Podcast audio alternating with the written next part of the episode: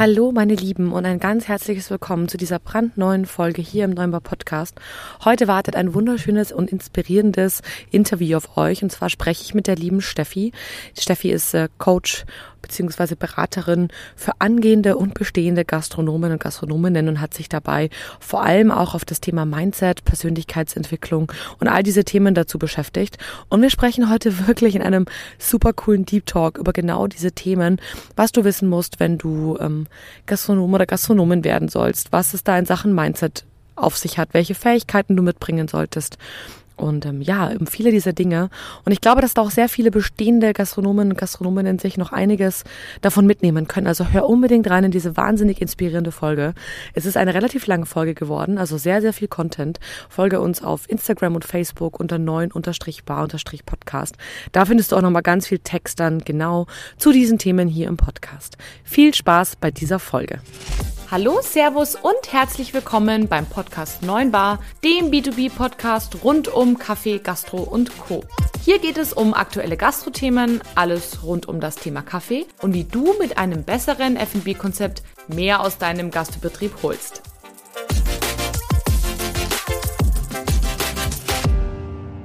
Hallo und herzlich willkommen, liebe Steffi. Schön, dass du hier bist bei mir im Neunbar Podcast. Hallo Kathi, ich freue mich jetzt auch mit dabei zu sein, weil ich mhm. meistens sonst Zuhörerin bin bei dir. ja, und heute bist du mal der Hauptstar. Und ich freue mich total auf das Gespräch gefreut, äh, schon bei der ganzen Vorbereitung, weil das ist hier heute nochmal ein kleines, ja, nicht unbedingt nur Neugründer-Special, also es dürfen noch Menschen zuhören, die schon gegründet haben, aber auch ein eine Folge vor allem für Neugründer.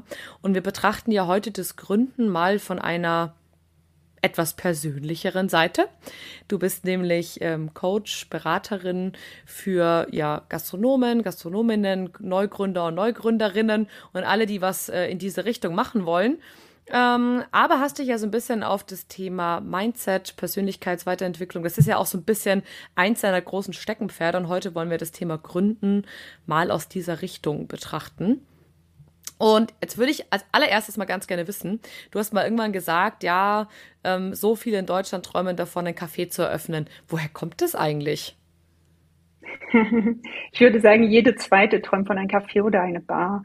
Äh, man muss auch wow. sagen, die Gastronomie ist einfach ein unglaublich schöner Ort. Also es ist wirklich ein Ort der Begegnung, wo wir, also wo erstmal alle Art von Menschen hingehen, weil Essen und Trinken braucht man eh jeden Tag. Ähm, mhm.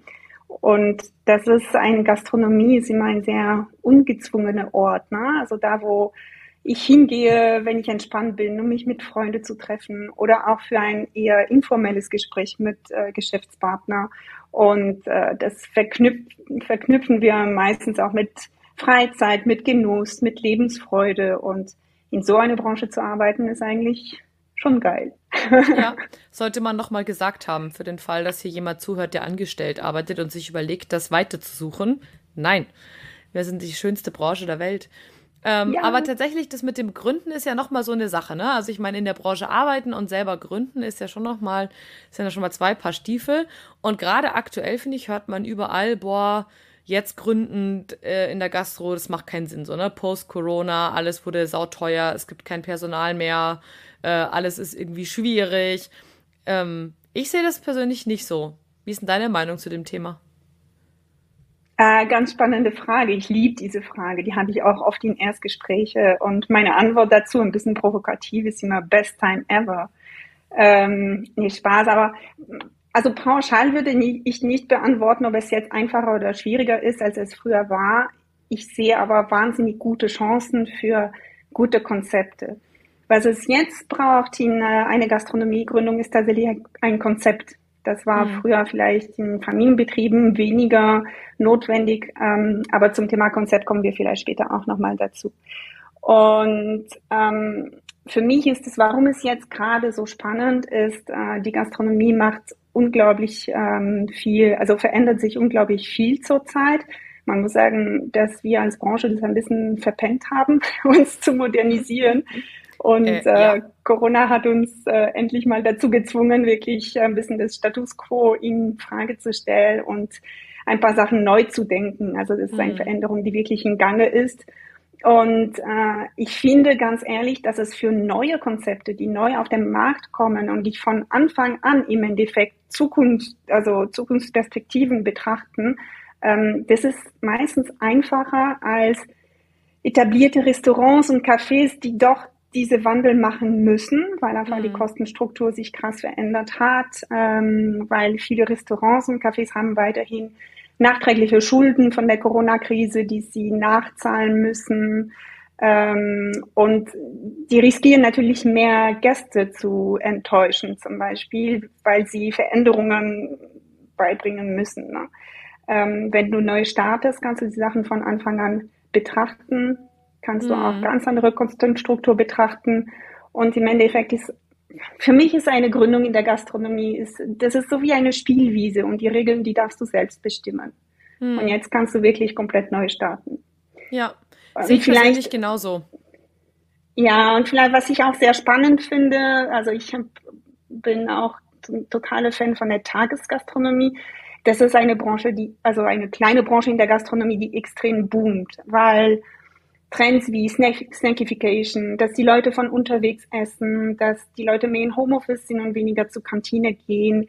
Ähm, das sind alle Trends, die dazu führen, dass die Leute auch tagsüber mehr zu, der, äh, zu Restaurants und Cafés hingehen und mehr verteilt im Laufe des Tages ähm, mhm.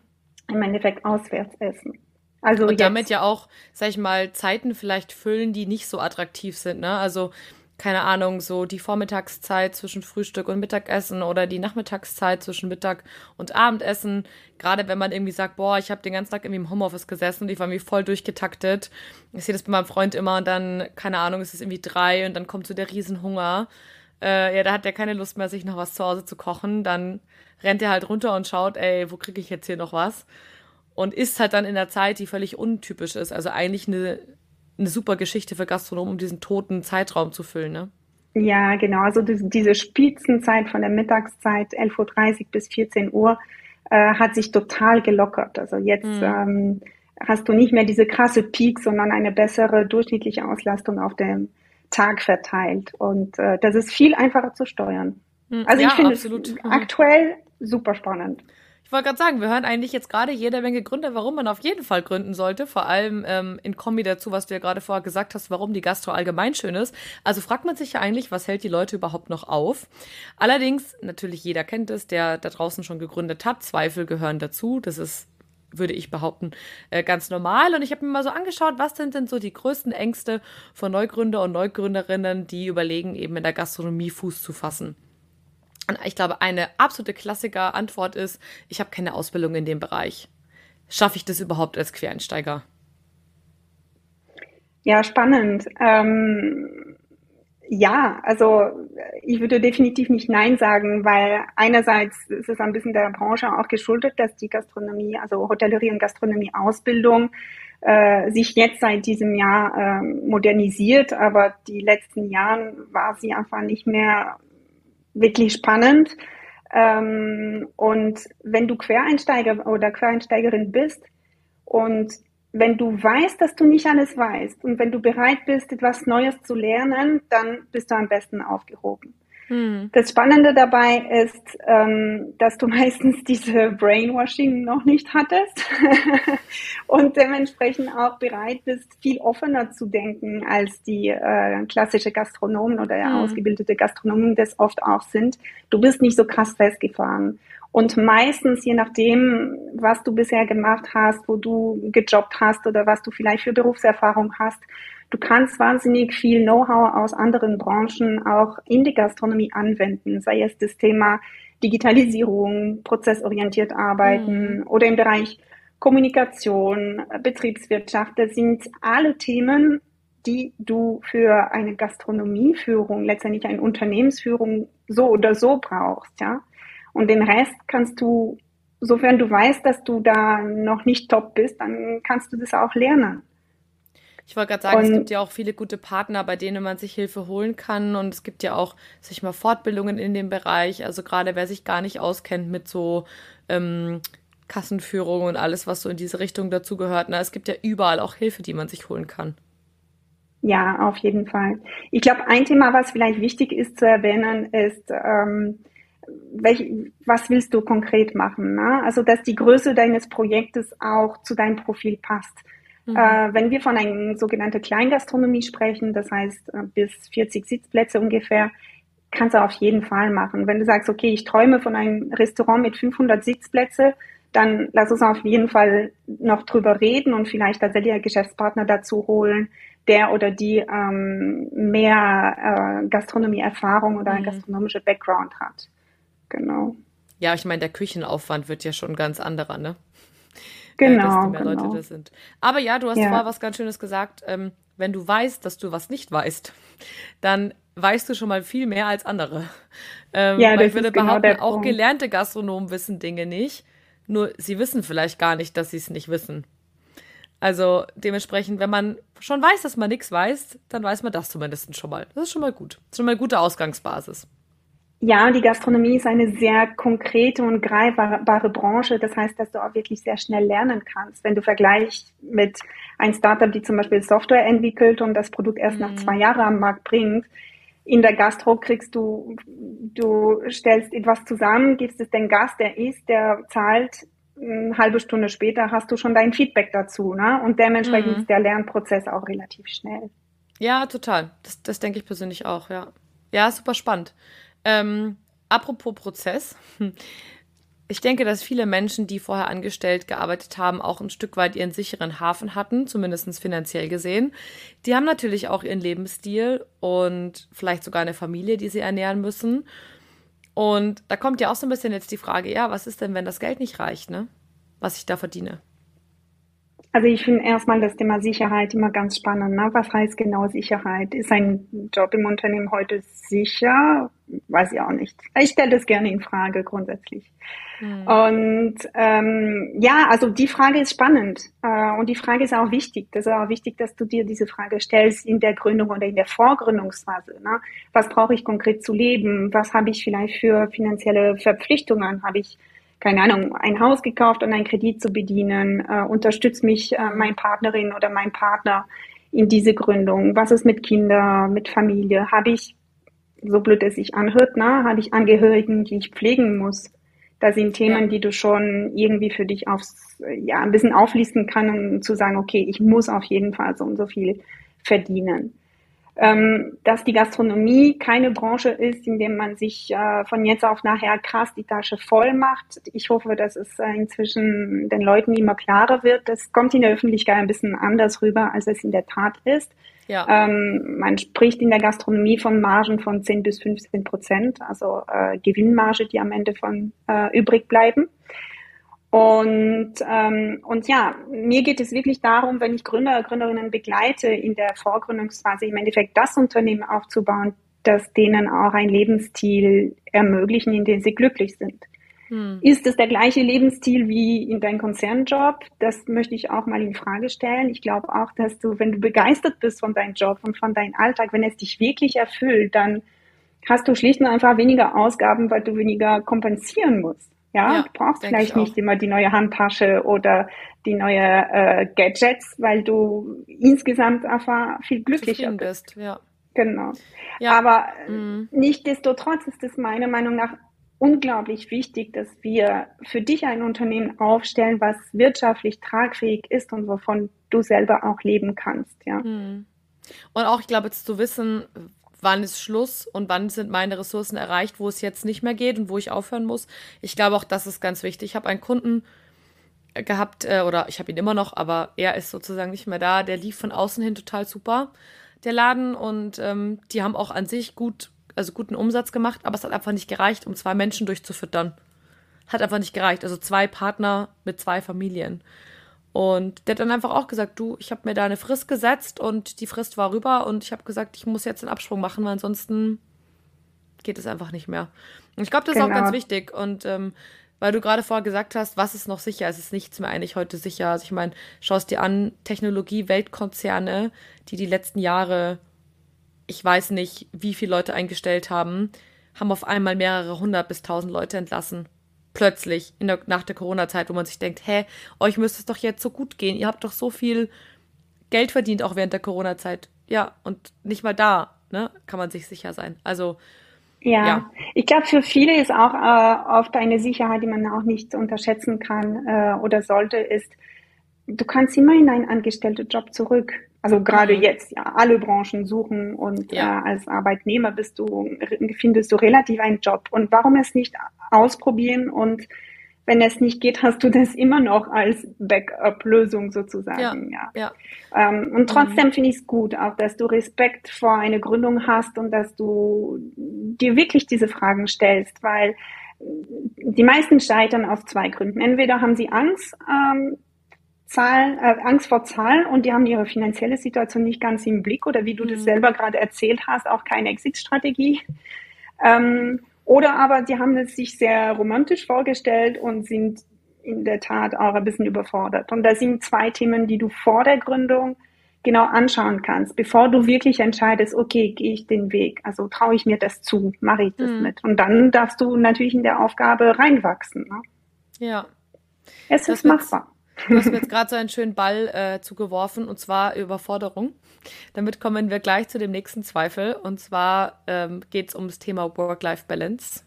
Ich mag den Begriff ja nicht so, weil für mich ist Work irgendwie auch Life und Life irgendwie auch Work. Also für mich ist das irgendwie alles eins. Aber am Ende des Tages hört man ja so oft, Gastronomen arbeiten zu viel, die sind immer abends da und sie finden kein Personal. Und ähm, ja, kriege ich denn meinen Traum von der eigenen Gastronomie irgendwie mit Familie, Kinder, Freunde unter einen Hut? Wie, wie, wie mache ich das?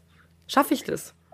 Also ich mag den Begriff, ich glaube, das heißt Work-Life-Blending, was du auch sagst. Es ist nochmal mhm. Generationen unterschiedlich. Ich glaube, die ältere Generation, Generation X, also unsere Eltern oder vielleicht äh, jetzt ähm, am Ende von den, den Berufsleben, die haben andere Bedürfnisse von Trennung zwischen Job und Arbeit. Die junge Generation will auch wieder trennen. Wir, so 30, 40, wir sind eher die, die das blenden. Ne? Also Arbeit und Privat, äh, da gibt's keine krasse Grenze. Ähm, ja, eine Sache muss dir klar sein. In der Gastronomie arbeitest du, wenn dir deine Gäste frei haben. Mhm. Sonst hast du keine Gäste. Ähm, das muss schon einem klar sein. Und dann gucken wir auch. Ne? Also äh, wichtig ist auf jeden Fall, da lache ich auch sehr oft, weil ich habe immer wieder in Erstgespräche dieses Thema, ja, ich will ein ganz kleines Café aufmachen, ich, ich brauche keine Mitarbeiter, ich mache das alleine oder wir machen es nur zu zweit. Oh oh. Ähm, ich muss immer lachen, weil da sage ich so, nee, mach es nicht. ich empfehle dir, such lieber die richtigen Personen, das richtige ja. Personal, aber trau dir zu, auch Leute einzustellen, weil sonst fährst du komplett in diese Überforderungsschiene rein. Ja. Voll, ja. Genau. Und wichtig ist, dass wir gucken, was ist, wer ist deine Zielgruppe? Wann haben sie frei? Ne? Wenn du eher zum Beispiel Leute in der Mittagspause beim ähm, dem Arbeitsleben sind, ähm, haben möchtest als Zielgruppe, dann können wir auch überlegen, macht es Sinn überhaupt am Wochenende aufzuhaben oder den Sonntag aufzuhaben? Wenn du sagst, nee, eigentlich willst du am Wochenende diese klassische Frühstück anbieten oder Frühstück-Brunch zum Beispiel, dann wäre es total schade, den Sonntag nicht aufzumachen. Ne? Ja, Aber voll. wir passen im Endeffekt deine, dein Konzept auch mhm. auf deine Bedürfnisse. Und eins empfehle ich dir von Anfang an ist, ähm, sei dir im Klaren, dass du delegieren darfst. Also, dass du wirklich ähm, ein Team aufbauen darfst, die auch mit den gleichen Leidenschaften, mit deinen gleichen Werten auch dein Konzept vertreten kann und die auch mal den Sonntag ohne dich arbeiten kann, während du am See bist mit Freunden oder, äh, oder mit deinen Kindern äh, im Urlaub fährst. Hm. Vielleicht nicht gleich im ersten Monat, ja. Aber das kann auch ein Ziel sein und das kann man auch so aufbauen und darauf hinarbeiten. Für mich, ja. ich, ich habe kein perfektes Konzept für dich, ähm, den ich dir einfach so verkaufe, sondern ich gucke immer, was sind deine Ziele, was ist das, was du für dich wirklich, wirklich willst, welche Alltag und Lebensqualität haben möchtest äh, du haben möchtest. Und dann bauen wir das Unternehmen auf, in der ja. das realisierbar ist. Ja, voll schön. Klingt gut.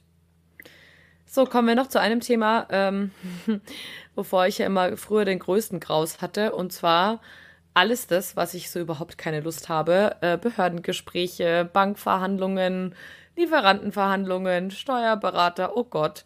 Äh, wenn ich das nur gelesen habe, habe ich mir gedacht, nein, zu Hilfe, wer hilft mir? Äh, das ist alles so kompliziert und ähm, finde ich auch, by the way, nach wie vor noch kompliziert. viele haben davor einfach Respekt, ob sie es hinkriegen. Also kriege ich das hin, kapiere ich das alles. Irgendwie ist mir das alles viel zu hoch. Ich wollte doch eigentlich Kuchen backen, so, ne? Ähm, deine Meinung genau. zu dem Thema? Das ist die Realität hinter dem rosa Traum. Ja. ja.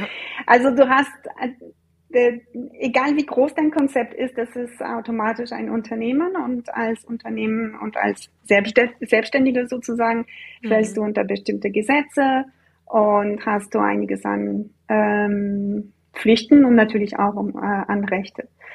Ähm, es ist ein bisschen äh, fies von mir, das zu sagen, weil natürlich, bevor ich mein Café damals gegründet habe, hatte ich genau diese gleichen Themen. Ne? Okay, ich will ein Café aufmachen und äh, stehe vor einer, vor einer riesen Herausforderung. Ich mhm. habe keine Ahnung, wo es lang geht.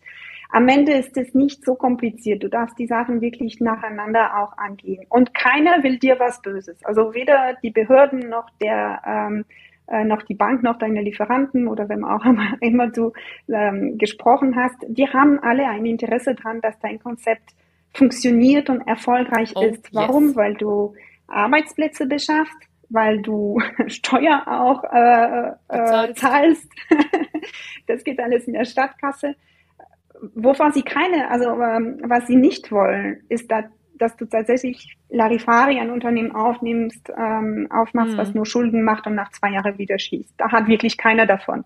Weder äh, die Bank noch die Stadt noch du selbst, ne? Mhm. Genau. Nur wenn sie merken, dass du das ernst meinst, wenn, wenn du selber von deiner Idee überzeugt bist, wenn du dich wirklich mit den Herausforderungen auseinandergesetzt hast, dir viele Gedanken gemacht hast, und das ist etwas, das machen wir auch Schritt für Schritt. Ne? Das kommt nicht, mhm. Äh, das braucht auch ein bisschen Zeit. Ähm, wenn, wenn deine, deine Idee im Endeffekt wächst, dann wirst du das auch wirklich überzeugend ähm, weitergeben können. Ja, wenn du von dir auch. überzeugt bist, das fängt immer bei dir selbst, dann kannst du jemand anders überzeugen. Wenn du selber an dich zweifelst, dann bist du noch nicht bereit, um da zur Bank zu gehen, würde ich sagen. Genau. Ja, vor allem bei den Bankern nicht. Das Schöne beim Steuerberater ist, der ist am Ende des Tages immer noch dein Dienstleister oder deine Dienstleisterin. Und wie sagt äh, mein Vater immer, wir sind der Familienbetrieb zu unserem Steuerberater, ja, Gerber, heute kommen die Junioren mit. Da kannst du in der normalen Sprache mit denen reden, gell? Nicht in deinem Slang. Ähm, ja, weil die vergessen das total oft, dass sie mit quasi Menschen sprechen, die nicht aus ihrem Fach sind. Und da muss man die nur regelmäßig dran erinnern. Und dann schaffen die das auch. Also genau. keine Sorge, ähm, man kann mit allen Leuten in der Regel sprechen und sagen, Mensch, ich verstehe das nicht, was heißt denn das konkret und so. Und das hilft in der Regel wirklich weiter. Ja, was genau. äh, glaube ich ganz wichtig ist, ist, sei es äh, Steuerberater, Behörden, also gerade die, von der du ein bisschen Angst hast, wenn du die frühzeitig einbeziehst in dein Projekt und du stellst eher Fragen, dann werden sie auch kooperativ dir helfen. Hm. Und das erspart dir auf lange äh, Sicht wahnsinnig viel Ärger, viel Geld, viele Probleme. Ähm, die, die sind, sieh die wirklich als Partner, die sind keine Gegner, sondern du bist im Endeffekt da, um mit, den, mit denen du verhandelst mit denen und da mag ich wirklich diese fair handeln. Ne? Also ihr möchtet wirklich ein Win-Win schaffen, gemeinsam. Aber äh, die sind nicht gegen dich. Nur sie mögen, wenn du denen rechtzeitig fragst wo ja. das Spülbecken sein darf. ja, weil die wollen ja auch keinen Ärger haben am Ende, weil die wissen ja selber, ich meine, gerade die Behörden haben ja jeden Tag mit irgendwas zu tun, was nicht funktioniert, ne? Und dann gibt es wieder Ärger und da haben die auch keine Lust drauf. Die haben auch keine Lust darauf, dass sie den Leuten dauernd erklären müssen, dass irgendwas nicht funktioniert. Das ist ja auch nicht schön. Also, genau. ähm, ja, dementsprechend fragt sie, ja. Das ist ein guter Tipp. Du hast gerade einen mega schönen Satz gesagt, ähm, auch wenn du nur, ich glaube, du hast nämlich gesagt, ein kleines Unternehmen gründest oder ein kleines Café gründest, gründest du trotzdem ein Unternehmen. Und das finde ich einen total krassen Spruch, weil man denkt so, ah ja, ich mache ja nur ein kleines Café. Und ähm, manchmal denke ich mir, wenn ich mir so anschaue, wie groß unsere Kaffeegruppe geworden ist, dann denke ich mir manchmal schon, scheiße, Leute, ich habe hier irgendwie zehn Mann auf meiner Payroll. Wenn du dann mal drüber nachdenkst, dann überrollt dich das mal ganz kurz. Ne? Und wenn man dann so drüber nachdenkt, okay, das heißt ein Mietvertrag, das heißt irgendwie einen Kredit abbezahlen, ey, das ist ein Unternehmen, das ist nicht ein Café, ne? das ist ein Unternehmen. Und also muss der oder diejenige, die das ja gründet, auch Unternehmer, Unternehmerin werden, damit das was wird. Welche Tipps oder welche drei Tipps hast du denn für Unternehmer oder Unternehmerinnen parat, die dir jetzt so ganz spontan vom Herzen kommen? Äh, ganz spontan. Was du bringen musst, also ich mag müssen nicht so gern, aber was ich dir empfehlen, ähm, äh, dass du brauchst, du brauchst immer wieder Entscheidungen zu treffen. Also Entscheidungsfreu äh, Entscheidungsfreudigkeit. Freudigkeit. Genau, ähm, wäre für mich ein total wichtiges Kriterium. Eine gewisse Risikobereitschaft auch weil du auch Entscheidungen für dich, für deine Mitarbeiter, für dein Konzept und so weiter triffst, ohne irgendeine Sicherheit zu haben, ist es die richtige oder die falsche Entscheidung. Für mich gibt es auch keine richtig oder falsch, sondern eine Entscheidung ist etwas, was du probierst und wenn du nicht da ankommst, wo du hinkommen wolltest, dann kannst du den Kurs ein bisschen wechseln. Aber entscheiden ist total wichtig. Lass dich nicht mhm. zu sehr von äußerlichen äh, Kommentaren beeinflussen, sondern triff die Entscheidungen in dir, die von denen du überzeugt bist. Ähm, das äh, zweite, auch eigentlich wäre es für mich das allererste, das Thema Vertrauen. Also Vertrauen in dich als erste, Vertrauen auch dein Gefühl und Vertrauen in dein Team, in deine Mitarbeiter, Mitarbeiterinnen. Weil alleine bist du nichts. Also du mhm. brauchst ein Team, du brauchst ein tolles Team. Und ähm, ich habe immer wieder in Projekten äh, oder zwei, dreimal letztes Jahr habe ich diese Frage von ähm, Überwachungskamera gehabt. Und ich habe gesagt, wenn du deinem Mitarbeiter nicht vertraust, kannst du auch gleich den Laden schließen. Also du bekommst immer das, was du sendest. Ne? Und deswegen ist Vertrauen für mich mhm. das Allerwichtigste in dem Ganzen. Und ähm, dann geht vielleicht, vielleicht so ein bisschen ein Widerspruch. Der letzte Punkt würde ich sagen, ähm, deine Zahlen im Blick behalten. Mhm. Ähm, du kannst lernen, ich kann dir auch dabei helfen, zu lernen, die Angst vor Zahlen zu verlieren, äh, so dass du immer zu jedem Tag und Nacht fast weißt, wo dein Unternehmen steht. Ja. Wie viel, weil das Geld, was auf deinem Konto ist, ist nicht das Geld, was dir gehört. Das, ganz ähm, wichtiges Learning. Musst du vielleicht sacken lassen. Ganz, ganz schmerzhaftes und wichtiges genau. Learning, ja. Also du zahlst erstmal eine Mehrwertsteuer ab, das sind fast 20 Prozent oder zwischen 10 und 20 Prozent äh, gibst du mal ab. Äh, dann kommen später Kosten, Mitarbeiternebenkosten und so weiter. Ähm, sind dann Rechnungen, die vielleicht noch nicht bezahlt sind. Dann kommt das Finanzamt. Und äh, es ist alles nicht schlimm. Es ist alles nicht schlimm, solange du das verstehst und im Blick hast. Und es ist nicht unmöglich zu verstehen. Nur du brauchst wirklich dich damit komfortabel zu fühlen. Du brauchst ein Gefühl zu haben, okay, ich habe es im Griff. Und jetzt weiß ich auch, welches Spielgeld habe ich, um neue Projekte anzugehen, um was Neues aufzumachen oder um zu entscheiden, dass wir im Sommer eine Woche äh, Betriebsurlaub machen und den Laden schließen. Hm. Genau. Also ja. deine äh, Kennzahlen wirklich im Blick behalten. Das wäre Vertrauen, Entscheidungsfreudigkeit und Kennzahlen. Meine drei Empfehlungen. Klingt schön. Und wichtig. Also würde ich auch so unterschreiben tatsächlich. Vor allem das Entscheidungen treffen. Da denkt man sich immer so, das ist doch nicht so schwer. Aber gerade wenn man mal, also an dem Punkt ist, und das war jetzt bei mir zum Beispiel das erste Mal, dass ich nicht wusste, was ich tun soll. Also wirklich, dass eine Situation passiert ist, wo ich sage, egal wie sehr ich hin und her überlegt habe, ich habe irgendwie den nächsten Schritt nicht gefunden. Und das ist echt kein cooles Gefühl, wenn man das erste Mal damit konfrontiert ist. So im Alltag kennt man das ja irgendwie, ja, äh, dann, keine Ahnung, ich bin auf Diät, ich nehme dich ab, dann mache ich halt mehr Sport. Ne? Man hat sofort eine Idee, was man als nächstes machen kann. Nur wenn du plötzlich an einem Punkt hast, wo du gerade keine Idee mehr hast, egal wie sehr du dich drehst und wendest, du musst trotzdem Entscheidungen treffen, das ist gar nicht mal so ein cooles Gefühl und das kenne ich so auch nicht aus dem Angestelltenverhältnis, weil normalerweise würdest du zu deinem Chef, deiner Chefin sagen, mach du mal oder würdest du jemanden fragen, ne? Und ja, du kannst jetzt Kollegen fragen, du kannst äh, dich fragen, ne, als, als dein Coach, aber es gibt manchmal nicht immer eine klare Antwort. Ja, ja, mach das nur so und dann wird das auf jeden Fall funktionieren. Du musst manchmal einfach Dinge ausprobieren, wo du keine Ahnung hast, ob es klappt oder nicht. Und das ist super und das spannend. ist eine Entscheidung.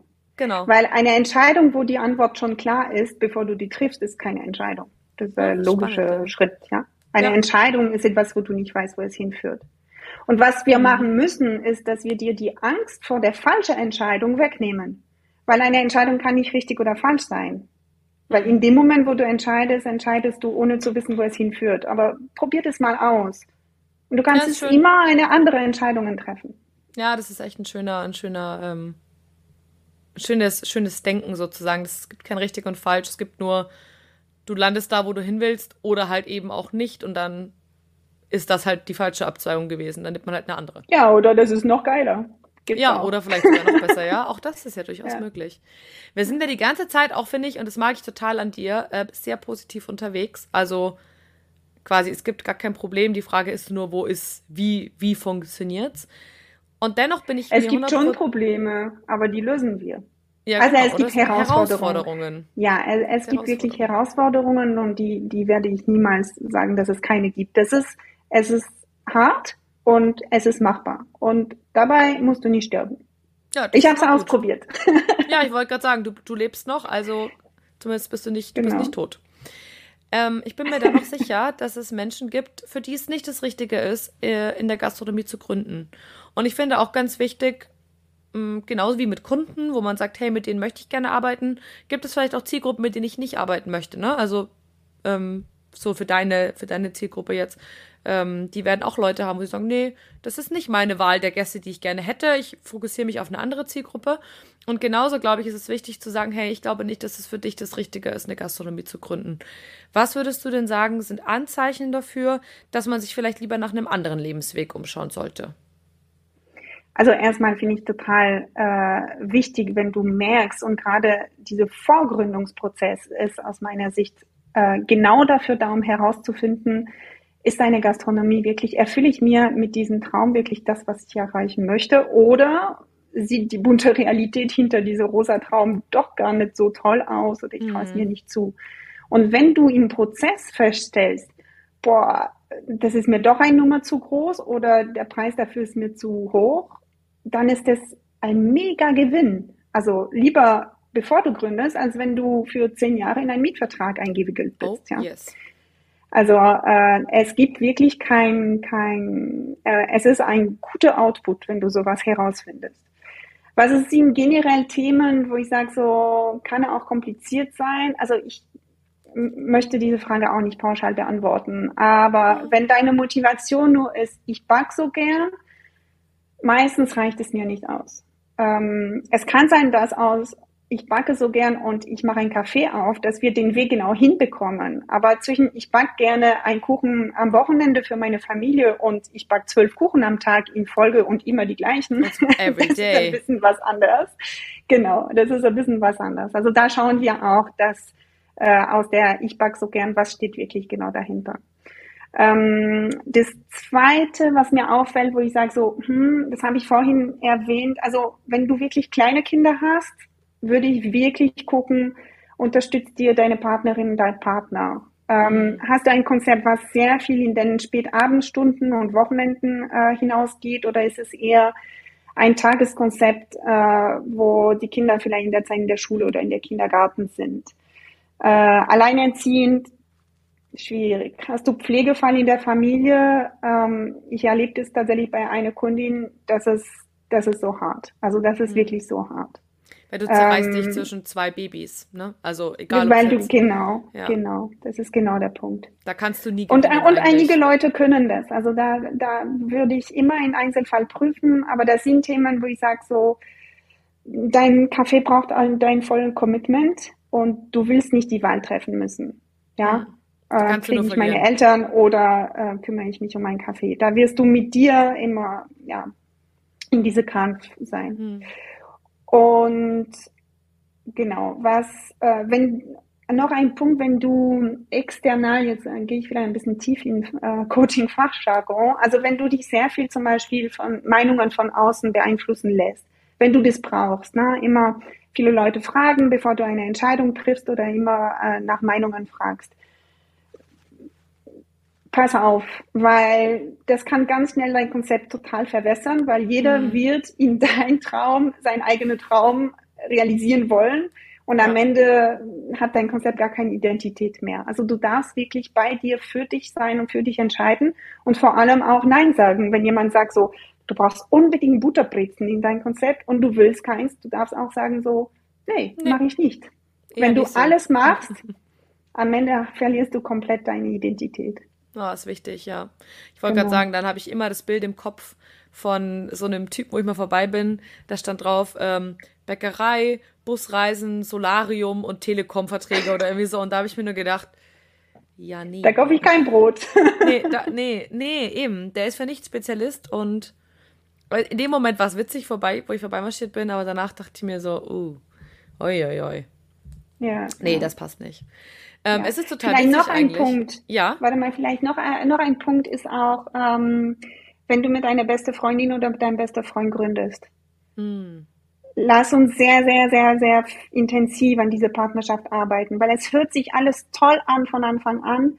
Nur wir brauchen eine krass offene Kommunikationsbasis zu schaffen. Wir brauchen die hm. Themen ganz klar zu besprechen, weil es kann wirklich Beziehungen, Freundschaften ähm, ver äh, verzehren, und da empfehle ich immer so, okay, dass jeder für sich sich diese ganzen Fragen stellt. Was will ich eigentlich? Äh, was bin ich bereit in dem Unternehmen zu äh, investieren? Weil es werden harte Zeiten kommen. Es werden Konflikte auch kommen. Und wir brauchen im Endeffekt die Partnerschaft darauf vorzubereiten. Hm, ja, voll. Absolut, ähm, bin ich ganz, bin ich ganz bei dir. Ähm, vor allem, wenn man dann so Geschichten hört, wie jetzt eben vor kurzem von unserem Steuerberater, wo es dann darum geht, hey, ähm, der eine ist irgendwie öfter auf dem Golfplatz als der andere ähm, und jetzt geht es um Gewinnausschüttungen und ja, nee, aber ich habe doch viel mehr gearbeitet als du, ne? Und am Ende des Tages, sobald einer anfängt, sich in irgendeiner Form benachteiligt zu fühlen und vielleicht nicht diese Stärke hat, das anzusprechen oder zu sagen, du, ähm, wie ist denn das oder so, das gräbt ein Loch und das, das kann man manchmal nicht mehr kitten. Also wenn einmal und so es muss nicht mit bösen Absicht sein. Ne? Das kann sein, nicht, ich gehe Skifahren, ich breche mir der, den Bein und dann kann ich erstmal für sechs Wochen nicht stehen und äh, im Service bedienen. Ja? ja? Also es muss nicht immer, dass einer mit böser Absicht was macht. Ich glaube Nur sowieso, diese die Themen Leute müssen wir aussprechen. Nicht, nicht, mit böser Absicht handeln. Ähm, nee. Es gibt halt einfach Entscheidungen, die sind halt so, aber und das glaubt man immer eben nicht, wenn man neu gründet oder sich mit Leuten zusammentut, aber es können so Situationen kommen, wo man sich nachher denkt, uh, und wer will am Ende schon seine Freundschaft verlieren, ne? Ich würde sagen, eher ja. nicht so. Ja, genau. Lass uns mal weiterspringen im Prozess. Wir haben jetzt ja auch viel über Gründung und ähm, Neugründung und alles in diesem, in diesem Richtung gesprochen. Wir wollen noch ein bisschen mehr über Mindset sprechen. Wir hatten schon sehr, sehr viele Themen dazu, sehr viele, ähm, man fragt sich selber äh, Dinge und so weiter und so fort. Und da würde ich gerne noch mal ein bisschen weitergehen. Und zwar ein wichtiger Schritt ist ja auch das Thema Businessplan in der Gründung. Auch wenn viele sagen, hm, brauche ich nicht. Ist es wichtig? Ich würde dich mal gerne fragen, was würdest du sagen, ist wichtiger? das richtige Mindset oder der richtige Businessplan? Wenn deine Zuhörer mich sehen würde, habe ich ein riesen Grinsen auf dem Gesicht. Yes. Also beides. Sorry für die scheiß Antwort, aber so ist es auch. Ähm, warum? Weil ein Businessplan ist, für mich ist es ein Prozess.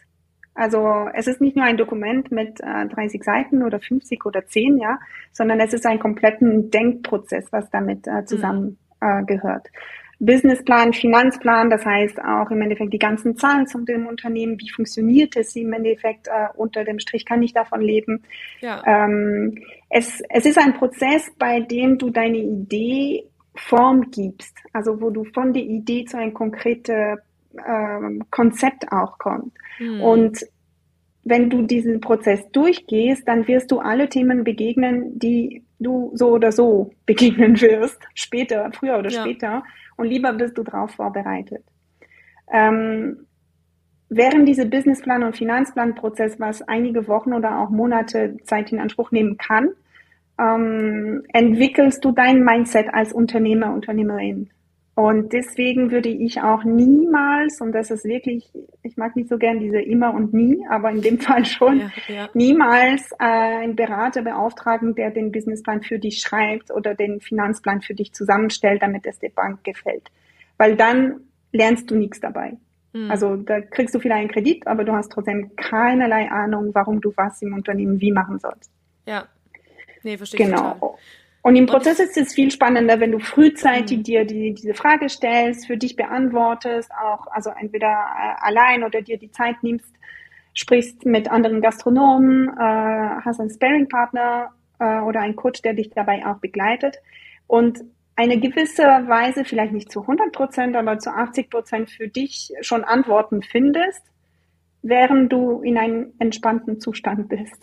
Das ist für mich ganz wichtig, weil sobald die Themen kommen, hochkommen, die werden garantiert kommen. Sei es das Thema Personal und Lohn und Lohnnebenkosten äh, oder wie machst du Werbung, dein Kaffee ist leer, du brauchst neue Kunden und so weiter. Ähm, wenn du die Antworten dazu schon ein bisschen durchgedacht hast, dann landest du nicht so schnell in diese Feuerlöschermodus oder in diese krasse Hamsterrad. Und jede Entscheidung, die du äh, in Panik triffst, ist keine gute Entscheidung. Lieber hast du die vorher in entspannter Zustand schon vorgedacht und dann kannst du, kommst du gar nicht in diese Panikmoment. Ja. Also beides, cool. Mindset und Businessplan. Finde ich total cool, dass du das sagst, weil als ich das erste Mal so Businessplan in der Uni, ich erinnere mich noch dran, wir mussten da Zahlen auch einfach reinschreiben, ne? So, ja, und wie viel Umsatz mache ich in fünf Jahren und so. Und dann habe ich mir damals schon gedacht, ja, woher soll ich das wissen? Es hängt doch voll davon ab, was ich für ein Konzept habe, so, ne? Also, ist ja völlig fragwürdig. Und das ist genau das, was du gerade gesagt hast du wirst durch diesen ganzen Prozess geleitet. Also anstatt zu sagen, hey, ich muss jetzt hier ein Dokument ausfüllen und das ist quasi das ultimative Goal.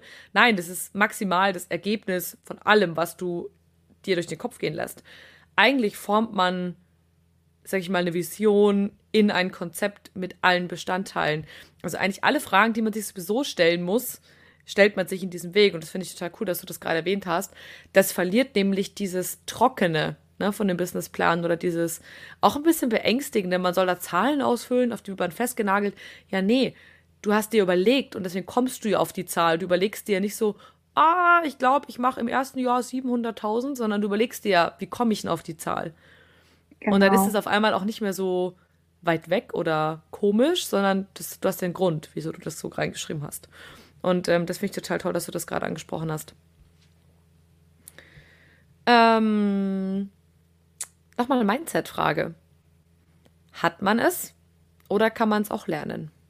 Das richtige Mindset. Richtig. Ich bin überzeugt, dass man es lernen kann. Also ähm, einige haben das mehr äh, vielleicht von, von der Kindheit mitbekommen, aber lernen kann man, kann man immer. Ähm, warum sage ich das? Ich bin auch als äh, NLP-Coach ausgebildet, also im Bereich Neurolinguistik. Neurolinguistik. Und ähm, ich begleite im Gastro-Coaching meine Kundinnen auch sehr stark mit dem Thema Persönlichkeitsentwicklung, mhm. weil für mich geht es wirklich eins zu eins zusammen. Und letztendlich, wie kannst du Mindset lernen? Ähm, du brauchst einfach einen Werkzeugkasten, also mit Tools und Methoden, womit du dein ähm, ich hole ein bisschen her, ne? aber so, so Schön. ich kratze es ein bisschen an, äh, womit du auch dein unterbewusste Verhalten oder deine unterbewusste Entscheidungsstrategien ziemlich schnell umprogrammieren kannst ähm, oder verändern kannst. Es gibt, wenn du es lernen willst, gibt es gibt eine Voraussetzung, du musst es wollen. Solange mhm. du das nicht willst, weil das heißt auch, dass du bestimmte Sachen bei dir verändern darfst, dass du einige Themen von dir anschauen darfst, sei es auch Ängste, Glaubenssätze, äh, also ungünstige Gehirnprogrammierung nenne ich das auch ja. gerne. Mhm, ähm, die darfst du anschauen und die dürfen wir auch verändern, wenn, wenn sie dir im Weg stehen. Aber dafür musst du bereit sein, tatsächlich äh, deine Themen anzupacken. Ähm, und auch ich, ich entwickle mich auch stetig weiter. Ne? Also ich bin schon länger mit dem Thema NLP auch vertraut und ähm, ich löse immer noch Themen und mit jedem Thema, ja, manchmal darf man auch durch die Angst durch, ja, ähm, aber man überlebt es und danach fühlt man sich auch leichter und ähm, also jeder, der auch vielleicht eine Therapie gemacht hat, der weiß auch, okay, das ist ein, ein Prozess, der mir langfristig schon dient. Und deswegen bin ich da überzeugt, dass äh, Mindset kann man auf jeden Fall lernen, sofern man es auch möchte. Ja, finde ich auch. Also ich hätte niemals im Leben gedacht, bevor ich mich mit äh, persönlicher Weiterentwicklung beschäftigt habe, wie stark man im Alltag eigentlich gefühlt jeden Tag damit konfrontiert ist. Nur wenn du es nicht siehst, nimmst du es nicht wahr. Also quasi jeder, jede Diskussion, die irgendwie die eine nachts begleitet. Ne? Man liegt nachts wach, grübelt über irgendwas. Also wenn es das, wenn es die Situation schafft, mich nachts wach zu halten, dann weiß ich schon, da ist wieder irgendwas dran. Da muss ich hingucken. Oder einfach nur, wenn ich mich im Alltag oft aufrege, frage ich mich, warum habe ich mich jetzt eigentlich so aufgeregt? Und dann kommt genau, schon, ist, dann ja. kommt schon die nächste, dann kommt schon die nächste Antwort im Kopf. Und ähm, ich glaube, das Leben und gerade wenn man gründet oder in der Gastro ist und man so viel mit Menschen aufeinander trifft, für mich ist das so ein ganz typischer Fall. Menschen, die aufeinandertreffen, da gibt es immer spannendes Potenzial davon zu lernen. Und ähm, ja, da präsentiert einem die Gastro und vor allem auch Gründung und das gerade in Kombination jede Menge äh, Challenges sozusagen. Ja, also eins, eins gehören die Themen, die wir vorhin besprochen haben. Ne? Eine positive Fehlerkultur entwickeln, lösungsorientiert ja. denken.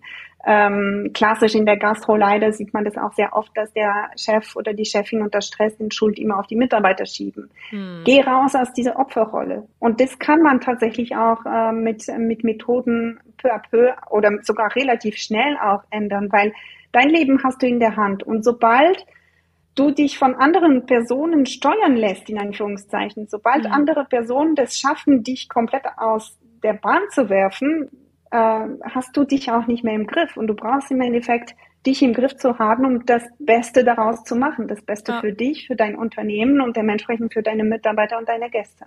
Ja, sehr richtig. Ja, cool. Ähm, ich lese im Moment öfter wieder mal von äh, allen möglichen Verifizierungen von Stärken, Schwächen, egal ob das jetzt über Farben ist oder ob das über ähm, klassische Stärken-Schwächen-Workshops ist, wo Mitarbeiter quasi jetzt mit wieder beurteilt werden, um zu gucken, wo passen die gut hin und und und. Wie wichtig ist es denn, als angehender Gastronom, Gastronomin die eigenen Stärken und Schwächen zu kennen? Ja, super spannend. Also ich glaube auch in, im Management äh, Circles ändert sich ein bisschen die Vorangehensweise. Früher, also ich weiß das auch von meinem früheren äh, Job, hat man immer geguckt, dass man die Schwächen ausgleicht. Ähm, und inzwischen, glaube ich, äh, schaut man viel mehr, dass man die eigenen Stärken stärkt. Du kannst nicht alles perfekt. Und du musst es auch. Es wäre auch langweilig, wenn du in allen Bereichen perfekt wärst. das mhm. erwartet auch keiner ja. von dir. Viel ja. spannender ist zu gucken, okay, wo, was ist das, was du richtig, richtig gut kannst? Und das entwickeln wir weiter, damit du auch wirklich exzellent wirst. Und die anderen Themen, äh, die du nicht so gut kannst, oder ich sage das äh, e-, vielleicht eher so, die dir mehr Energie kosten, als sie dir Energie geben, ähm, die ein bisschen schwächer ausgeprägt bei dir, dann schauen wir, okay, können wir die delegieren? Können wir die an ähm. Mitarbeiter, Partner delegieren, die genau bei dem Thema wahnsinnig viel Spaß haben, wahnsinnig aufblüten ich sag mal, das Thema Social Media zum Beispiel, habe ich, ich hasse Social Media. Sorry, das ist meine große Schwäche. Ich mache auch tatsächlich gar nichts drauf, außer ich will ein paar Gedanken loswerden. Aber das ist typisch ein Thema, wo ich sage, ich werde nie gut in dem Thema. Dann brauche ich, es kostet mir nur Nerven und bringt mm. mir am, am, Ende auch nichts, weil Kein ich nie Bock. gut werde. Genau, dann entweder ja. beauftrage ich jemanden, der das macht, oder ich entscheide es zu lassen. Ähm, aber ich brauche mich mit Sachen zu beschäftigen, die mir Energie geben, weil nur so werde ich wirklich motiviert bleiben, kreativ bleiben, entspannt, Spaß haben und diese Spaß, die gibst du am Ende an deinen Mitarbeiter weiter, die gibst ja. du an deine Gäste weiter. Genau. Und ein Thema ist natürlich auch, dazu gehören ein bisschen das Thema Loslassen. Das heißt, du darfst akzeptieren, dass anderen Sachen vielleicht ein bisschen anders machen als du und oft sogar auch besser.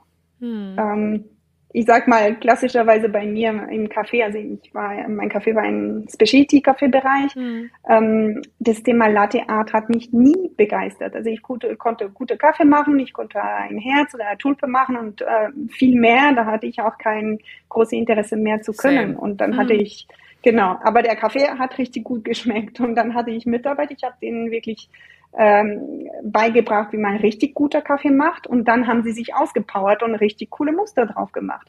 Und das war mega cool. Also akzeptiere, dass anderen das auch manchmal besser können als du und nimm das nicht als Kritik, dass du Schwäche hast, sondern nutzt es für dein Unternehmen. Wollte ich gerade sagen, das ist eigentlich echt cool.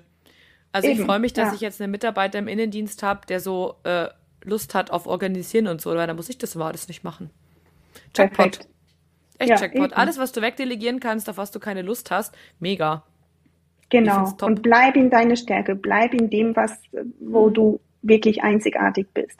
Und ja, es sind vielleicht ein paar Themen, die dir nicht so viel Energie geben, sei vielleicht das Thema Zahlen anschauen, die du vielleicht trotzdem nicht delegieren solltest. Aber dann schauen wir, dass wir die Zeit, die, ähm, die du dich ähm, in der Woche mit solchen Themen ähm, auseinandersetzt, begrenzt ist. Und sagen, okay, zwei Stunden, das sind die zwei Stunden, wo ich mir doch am Schreibtisch äh, hinsetze und diesen mhm. das mache.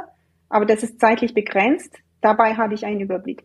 Ich kann sogar wetten, dass du nach, äh, nach zwei, drei Monaten sogar Spaß dabei hast. Das denke ich auch. Meistens gibt es ja einen Grund, warum man davor Angst hat oder es nicht machen will. Genau. Und das ist meistens nicht, ich habe keine Lust drauf, sondern irgendwas anderes. Ähm, tatsächlich habe ich noch ein, eine persönliche Frage.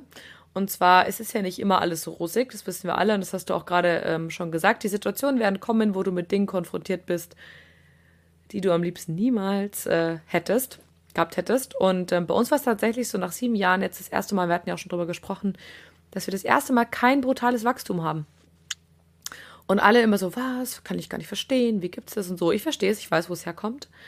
Und das war für mich super schwer zu akzeptieren. Das so nach dem Motto, ich habe doch irgendwie alles gemacht und warum klappt es jetzt trotzdem nicht und neue Wege gehen und ah, voll nervig und warum geht es jetzt nicht und nicht so schnell, wie ich das alles will und dann kapiert man vielleicht auch nicht gleich, was man machen muss. Auf jeden Fall hat sich das erstmal hart und anstrengend angefühlt. Und ich glaube, an die Situation kommt jeder früher und später. Ähm, egal wie gut es läuft, es kommt der Moment, wo es rappelt im Karton. Wie geht man mit Rückschlägen um? Ja, ich bin spannend. Ich glaube, das machen einige Branchen zurzeit. Ne? Also ewige Wachstum, damit sind mhm. wir zumindest äh, in, in meiner Generation ähm, aufgewachsen. Ja. Äh, vielleicht gibt es doch ein Ende. Jedes Jahr mehr war das Ziel. Genau. Und das, die Frage ist, ist, ist das immer ein Muss? Ist Wachstum immer ein Muss? Ähm, was ist, wenn es nicht wächst? Ne? Da geht nicht sofort die Welt runter. Ähm, aber grundsätzlich, worauf müssen wir achten oder wie, wie gehen wir mit Rückschlägen um? Also was der Engpass ist, ist meistens die Ressourcen, entweder Geld mhm. oder Zeit. Und wenn dir Geld oder Zeit fehlt oder äh, in Worst Case sogar beides, also sobald ein bisschen Stress im System ist, das kann sein, dass beide fehlt, kannst du nicht mehr kreativ sein. Du kannst einfach oh, nicht oh, yes. mehr auf neue, zukunftsfähige Ideen kommen.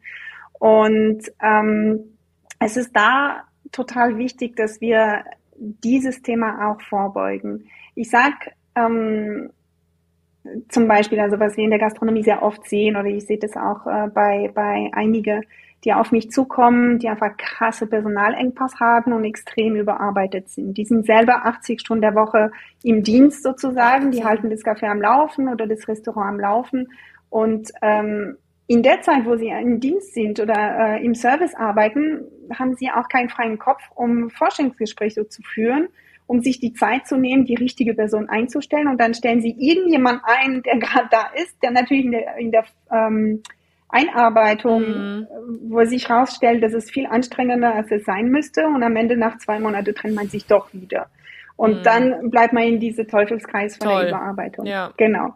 Was wir auf jeden Fall schaffen müssen, ist auf die Pause-Taste zu drücken. Also wenn du sagst, okay, Auftragslage ist gerade schlecht mhm. ähm, oder äh, wir kennen das nicht, früher war besser, was machen wir falsch, was können wir vielleicht anders mhm. machen? Stopp, Pause. Ja, weil jede Entscheidung, die du in diese Stress triffst, diese Hyperaktivität, die du, also ich kenne das von mir, ne? ich werde bei, äh, bei sowas total hyperaktiv und dann ja, ja, so genau, chaotisch in alle Richtungen. Wie so ein Hamster im, Total, in Hamsterrad. In Hamsterrad, ähm, ja. Da kommt nichts dabei raus. Hm. Zumindest nicht das Richtige. Dann schließt du Partnerschaften an, wo du danach denkst, so, boah, wenn ich Grausig. wirklich entspannt gewesen wäre, hätte ich niemals, wäre ich niemals diese Deal eingegangen. Die Kosten zahlst, zahlst du danach später. Ja. Wir brauchen im Endeffekt den, den, den Freiraum zu schaffen, wirklich auf Pause zu gehen, einen Schritt zurückzutreten.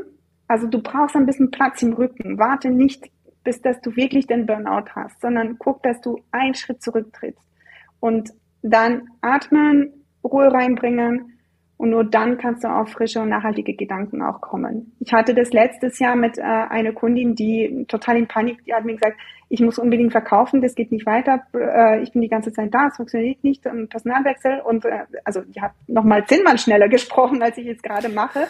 Oh. Und wir sind einfach einmal am Kanal spazieren gegangen und ich habe ihr gesagt so, Okay, Stopp. und jetzt gehst du wieder in den Café, sagt deine Mitarbeiter, dass du in vier Wochen wieder kommst. Sie können das Beste geben, was sie wollen. Du stehst hinter denen für jede Entscheidung, die sie treffen. Du bist einfach nicht erreichbar vier Monate, äh, vier Wochen lang. Ja? Und die hat's gemacht. Und guess what?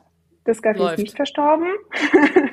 die Mitarbeiter haben wahnsinnig viel an Verantwortung übernehmen dürfen. Das hat Schön. ihnen auch diese Verantwortungsbewusstsein gegeben. Sie hat sich ein bisschen erholt, die hat klaren Kopf geschafft, die ist zurückgekommen, hat sich von zwei Leuten getrennt, auch wenn sie nicht genug Personal hatte, weil sie bemerkt hat, okay, die helfen nicht mhm. ähm, oder die, die, die vergiften im Endeffekt die Stimmung und hat das Ganze neu ausgerollt. Und jetzt ist sie viel, viel, viel ausgeglichener in dem Ganzen. Aber es hat so geklappt, weil sie erstmal raus ist. Also du gehst immer vom Worst-Case-Szenario aus. Na, was passiert, wenn ich, das kann nicht mhm. sein, das Kaffee braucht nicht jeden Tag und die ganze Zeit. Okay, aber gib es eine Chance. Was, was könnte vielleicht auch Positives passieren, wenn du gerade nicht da bist? Mhm. Weil wenn du da bist, scheinbar funktioniert es nicht. Also dann musst du etwas ändern. Fang bei dir an. Ja, vor allem ist es so witzig, weil es ist eigentlich immer das, die Lösung, habe ich mir gerade so gedacht, was du gerade denkst, was am wenigsten funktioniert. Ne? Also im Sinne von, oh mein Gott, ich muss noch viel mehr machen, egal ob jetzt in ihrem oder in meinem oder in sonst welchen Fall. Und eigentlich das einzige Richtige wäre, nichts zu tun, zu überlegen, statt in hektisches Chaos zu verfallen. Ähm, so lustig. An sie zu äh, gehen und in die Sonne Reminder. zu liegen. ja, danke für den Reminder. Ähm, sehr herrlich. Ähm, ja, ist ein, ein, ein wichtiger Reminder tatsächlich. Ja, wenn du denkst, es geht gerade gar nicht anders, wahrscheinlich ist das genau die Lösung nimmst du dir nicht für wichtiger, als du bist. Ja. ja, ja. provokativ. Man denkt sich immer erstmal so, hey, hey, was willst du ja. von mir, wenn man so einen Spruch hört? Aber es ist so, ja, die Welt äh, geht nicht unter. Genau. Ja, voll schön. Lass uns noch ein bisschen konkreter werden. Wir sind ja gerade sehr auf Vogelflugebene. Äh, wir haben schon über Konzept gesprochen und wir haben auch schon darüber gesprochen, dass Konzept ganz, ganz, ganz viel mit ähm, einem selbst zu tun hat. Ne? Also ähm, wichtige Fragen, die man sich selber stellen muss. Mit welcher Zielgruppe möchte ich arbeiten, hatten wir schon. Ähm, welche, welchen Lebensstil möchte ich leben? Na, das hast du ja auch vorher schon angesprochen. Habe ich Familie oder nicht? Welche Fragen sollte man sich denn selber noch stellen auf dem Weg zum eigenen Konzept? Mm, also es hängt immer ein bisschen von deinen Zielen ab. Äh, wie soll sich dein Unternehmen in den nächsten Jahren entwickeln? Diese Frage würde ich auf jeden Fall anschauen. Das, was ich darunter verstehe, ist, also gerade in der Gründungsphase, ich denke von deinen Zuhörern, vielleicht, vielleicht liege ich daneben, aber ich denke, dass äh, viele eher diese Idee, eine inhabergeführte Gastronomie zu führen. Würde ich behaupten. Ähm, genau, äh, also vielleicht nicht so groß, ähm, und indem sie selber auch viel mit, ähm, mit drin arbeiten. Dann darf es tatsächlich einiges an deiner eigenen Persönlichkeit ähm, widerspiegeln. Hm. Wenn du wiederum startest mit der Idee, okay, ich mache, äh, starte einen Standort, nach, äh, dem, äh, nach einem Jahr mache ich den zweiten auf, dann den dritten, dann wachse ich Richtung Franchise und wenn ich 15 Standorte habe, verkaufe ich. Dann ähm, gucken wir, dass wir es vielleicht ein bisschen anders angehen, weil wir müssen irgendwann in dein Ziel, also deine Vision, muss sich das Unternehmen von deiner Persönlichkeit auch trennen lösen. und trotzdem weiter funktionieren, genau, lösen. Und deswegen würde ich das, also es gibt nicht einen, Plan, der besser ist als der andere, sondern was sind deine Ziele? Mhm. Aber sofern du sagst, okay, ich will was Kleines und Feines und Authentisches machen, dann darf es tatsächlich auch viel von dir haben. Und ähm, ja, das Thema Authentizität ist ein bisschen ein Trendbegriff und ich will dich damit auch nicht nerven. aber ein wichtig. Stück weit, ja, also ein Stück weit geht es da. Das ist auch das, was verkauft, muss man ehrlich sagen. Also wirklich, wenn die Leute das Gefühl haben, dass das Ganze wirklich Hand und Fuß hat, dass du dahinter stehst, dass du viel von dir, von deiner Geschichte auch damit gibst und schenkst und dass sie das auch in den Speisen erkennen, in der Servicequalität, äh, in der Räumlichkeit, in, also in der Sorgfalt im Endeffekt, in dem du arbeitest. Und wenn der Begriff Authentizität dich äh, vielleicht ein bisschen irritiert oder stört, was ich, was ich als Begriff sehr schön finde, ist das Thema, ähm, oder ich würde es so, so erklären, arbeite werteorientiert. Mhm. Also wir sind in ein Unternehmen, äh, in ein Unternehmen, sorry, in eine Gesellschaft, die wirklich einen krassen Paradigmawechsel macht, also weg von Gewinnmaximierung hin zu Sinne, Sinn und Werte.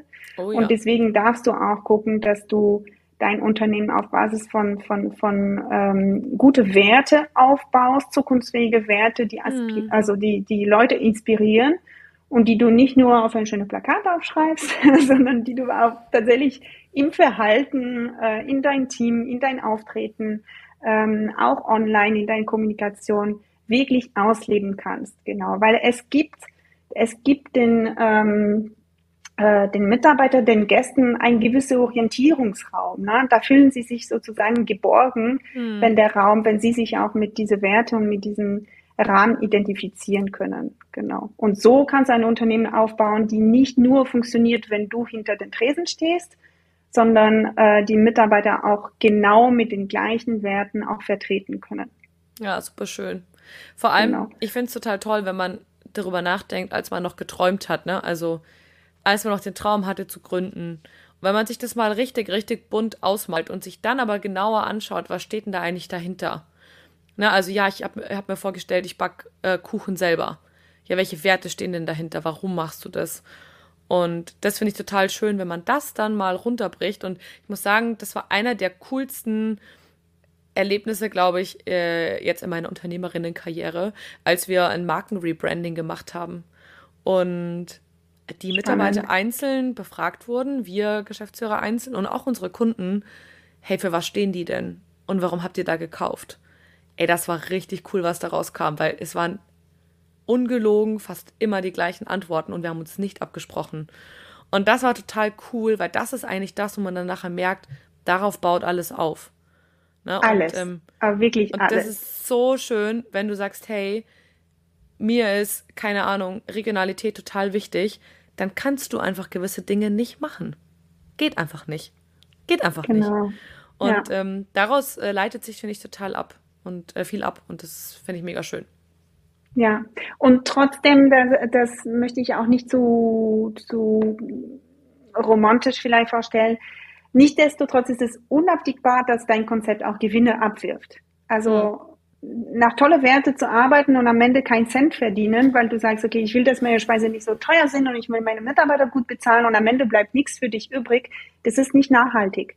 Das ist nicht nachhaltig für dich und wenn es nicht nachhaltig für dich ist, dann wird dein Unternehmen früher oder später auch in die Insolvenz rutschen und dann haben weder Mitarbeiter noch Gäste noch du was davon. Ne? Niemand, ja. Also es bleibt wirklich unabdingbar. Und ich bin wirklich davon überzeugt und das zeigen wirklich die Konzepte von meinen Kunden. Wenn du wirklich nach Werte arbeitest, dann fließt das Geld automatisch rein. Also wenn mhm. du ehrlich handelst auf alle Ebenen, dann musst du dich darüber keine Sorgen machen.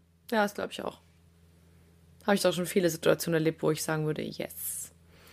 Das, ähm, habe ich so nie geplant, aber es ist schön, dass es so gekommen ist. Wie ist es denn? Wir hatten, du hattest vorher schon gesprochen, wir sind immer noch so ein bisschen beim Konzept, bevor wir dann gleich zum Businessplan noch ein bisschen genauer schauen. Du hattest vorher gesagt, ein, man kann heute total erfolgreich gründen, aber das Konzept muss passen. Und das war früher nicht so. Also vielleicht nicht so arg. Ne? Ähm, was meinst du denn deiner Meinung nach? Was muss denn ein Konzept heutzutage haben, damit es erfolgreich ist oder sein kann? Und was heißt überhaupt Erfolg? Also du darfst, äh, ah, was heißt Erfolg? Darf ich das als erste beantworten? Jetzt. äh, die Frage ist halt total spannend. Ne? Ich, ich habe hm. keine kein endgültige Antwort. Aber für mich ist Erfolg ein Konzept, in dem du glücklich bist. Also hm. etwas, was dich glücklich macht. Das heißt, dass du dir finanziell keinen Stress machst, dass du gerne hingehst, dass du gerne Leute für dein Konzept, für deine Idee, für deine Speisen, für deine Produkte begeisterst, dass du von dir einfach so, wie, so viel geben kannst. Du bist ein Gastgeber, Gastgeberin, ja. Ähm, und erfolgreich ist, wenn du glücklich bist. Hm, und schön. wie viel Euro dahinter steht, das ist individuell zu definieren. Also da gibt's äh, dann gibt's kein, kein Regel, das für alle auch passt. Ähm, und was braucht ein Konzept, um erfolgreich zu sein? Ähm, ich müsste vielleicht unterscheiden, ob du in einer Stadt bist oder am Land. Ähm, Suchst dir aus? Ja, also ich würde sagen, wenn wir, wenn wir in einer Stadt sprechen, nee, ich glaube, das gilt auch in beiden Fällen. Ähm, eine, ein ganz klarer Fokus, eine spitze Positionierung. Das funktioniert nicht mehr, die Restaurants mit internationaler Karte, mit Burger, äh, Pizza. Pizza, Bowls, äh, und Sushi. Und so weiter und so fort. und Sushi, genau. äh, all you can eat würde ich auch nicht mehr starten.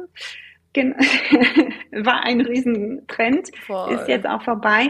Jetzt brauchst du die Sachen wirklich, äh, also lieber viel weniger machen und dafür das richtig, richtig gut machen. Also guck mhm. immer, was ist deine Zielgruppe, was brauchen sie. Ne? Wenn du ähm, zum Beispiel, keine Ahnung, du hast vorhin von Golfclub gesprochen, also in einem Golfclub Gastronomie bist und du hast, deine Gäste kommen dreimal pro Woche, dann guck, dass du eine Wochenkarte hast, die auch wöchentlich wechselt.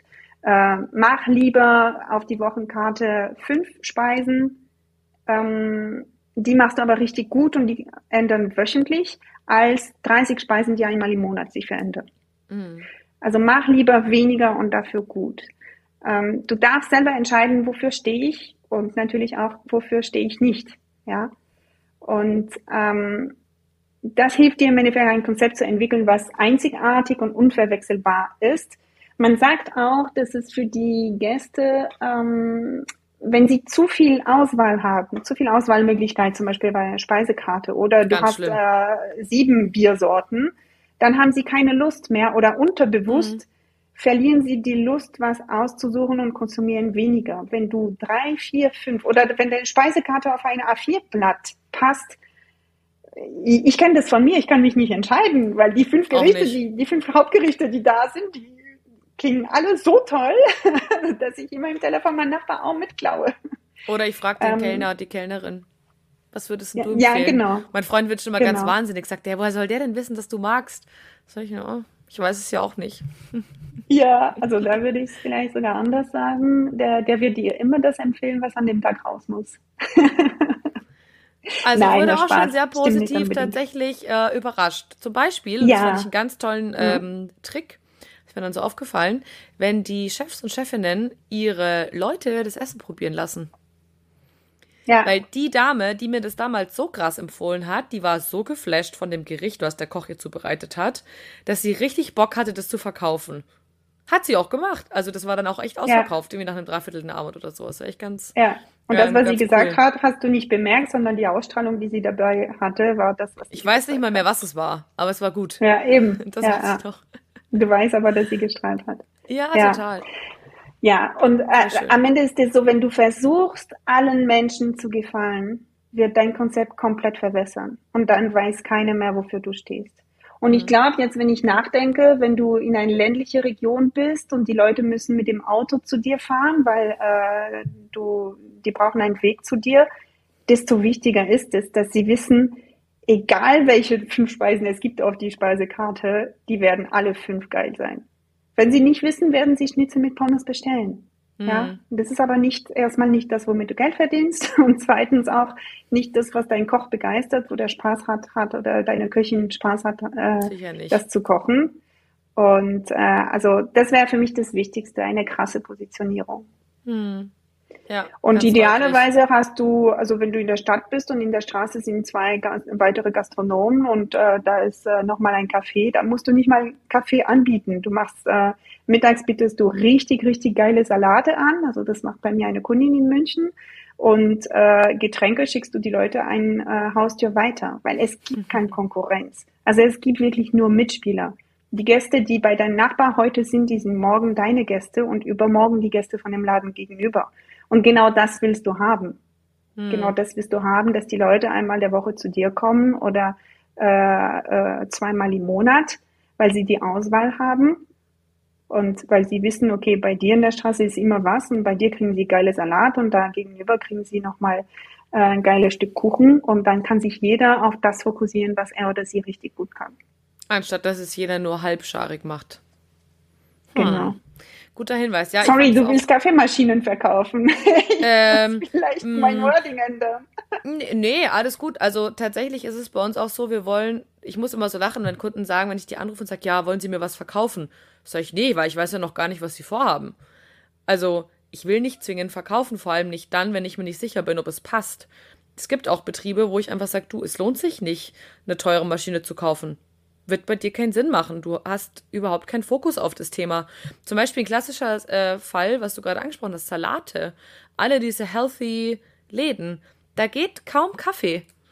Das ist genau das ist, Salate, von dem ich äh, vorhin ja, geredet habe. Ja, ist echt so. Es, da geht kein Kaffee. Also alle Bowläden, mit denen wir zusammenarbeiten, bis auf einen ganz kleinen Anteil, die halt auch noch krasses Frühstück machen, da geht kein Kaffee.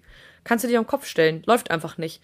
Und ähm, ist ja logisch, weil die trinken zu ihrem Salat halt keinen Kaffee, sondern die ziehen sich halt da irgendwie, weiß ich nicht, irgendeine äh, leckere, selbstgemachte Minzlimo rein oder Kombucha oder so. Und wenn, genau. wenn, die, wenn die fertig sind mit Essen, sind die satt, dann brauchen die nicht noch einen Kuchen und einen Kaffee hinterher. Jetzt, und dann sollten im Moment sie am nicht. besten Genau, dann sollten Sie am besten aufstehen gehen und dann können die nächste Gäste an dem Mittagessen genießen, anstatt, anstatt dass die dreiviertel Stunde länger auf einen, ja. genau, genau. Ja, also das auch abgeben können, ja, ist gut. Und was du gerade gesagt hast, Fokus auf die Zielgruppe. Ich glaube, das ist so krass wichtig. Also nicht zu sagen, ja, äh, ich denke nicht, dass sie das brauchen, weil ich das nicht brauche, sondern wenn die Leute das brauchen, dann mach einfach. Also nicht einer, sondern, also, ne, du hast ja vorher auch gesagt, mach nicht das, was nicht jede Meinung annehmen, aber wenn du merkst, das ist ein Thema, was dauernd, dauernd aufkommt, naja, dann wird schon was dran sein. Genau. Und dann brauchen wir natürlich dein, dein, dein äh, Konzept oder dein Raum so zu dimensionieren, dass es zu deiner Zielgruppe, zu dem Konzept passt. Ne? Also wenn du ähm, einen Mittagstisch hast, äh, wo die Leute wirklich vor Ort genießen sollen und du hast nur fünf Sitzplätze, wird es nicht funktionieren. Nee. Wenn du 30 Sitzplätze hast, aber du hast vor allem äh, Speisen, die super cool zum Mitnehmen gehen oder du machst hauptsächlich Coffee to go, brauchst du die 30 Sitzplätze wiederum auch nicht. Ne? Also das müssen wir auch genau so dimensionieren, wie das passt. Oder wenn wir die Immobilie finden, ähm, und das ist ein bisschen größer oder ein bisschen kleiner als das, was du dir vorgestellt hattest, gucken wir, können wir das Konzept auch so anpassen, dass doch mehr To-Go auch geht oder was können wir aus dem äh, Nebenraum vielleicht zusätzlich machen, was mhm. nicht geplant war. Ich war gestern in Karlsruhe und das war genau das Thema. Da ist ein Raum mehr, wo wir sagen so, wie geil ist das denn? Jetzt kann man Gruppenveranstaltungen machen wir können es exklusiv vermieten, ohne dass das Café komplett schließen muss. Und dann kannst mhm. du die Junggesellenabschied auch da abfeiern oder, oder was auch immer. Und am Wochenende, wenn du mehr Leute hast, kannst du cool. das als weitere Raum für den Gastraum auch nutzen. Ja, voll schlau. Ja, ist doch gut. Immer weiterdenken. Immer.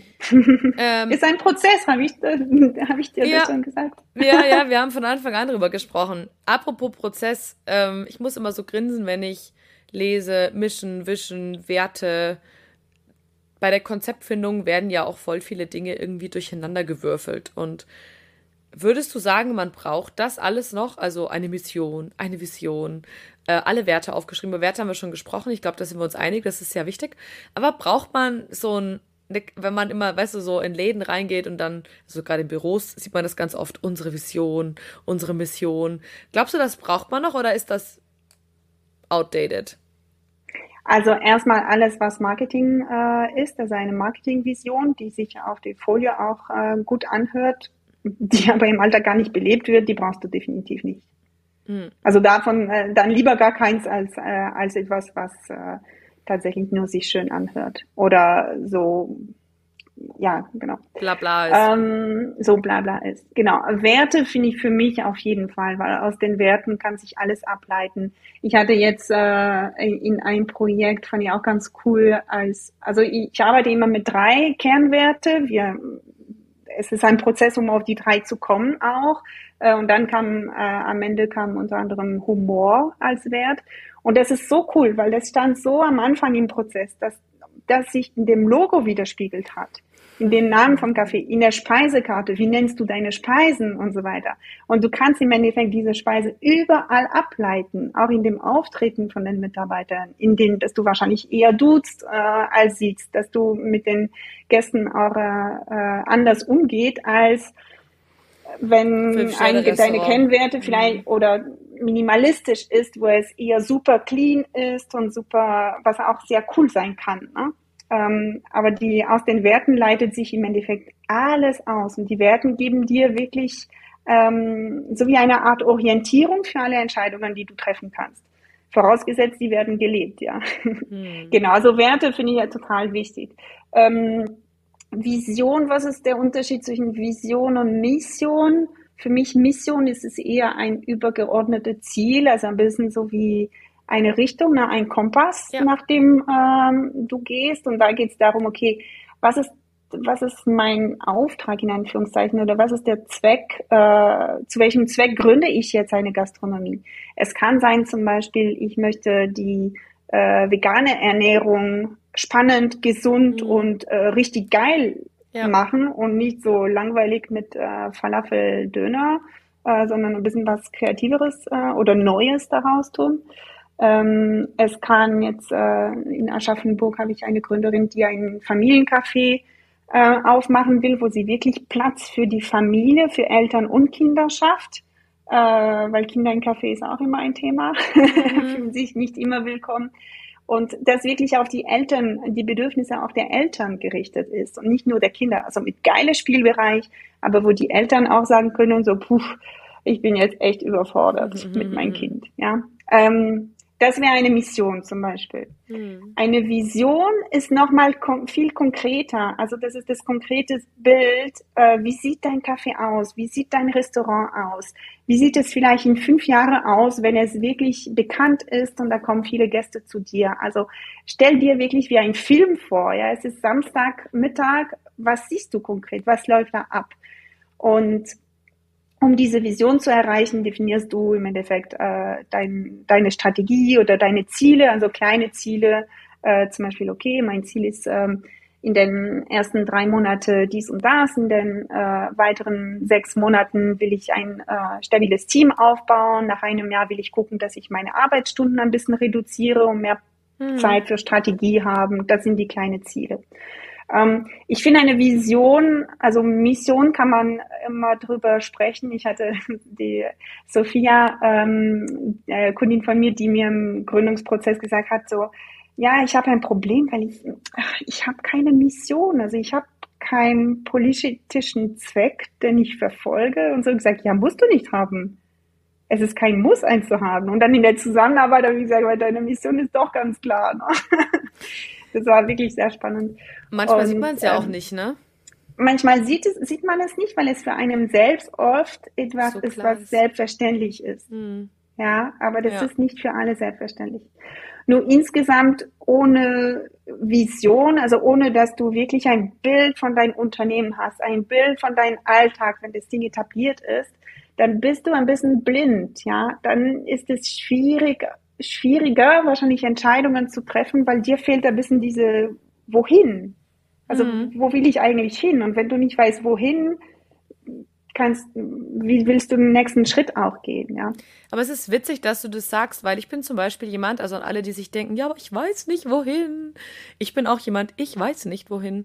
Aber spannenderweise, ich sehe schon immer wieder so Visionsblitzer.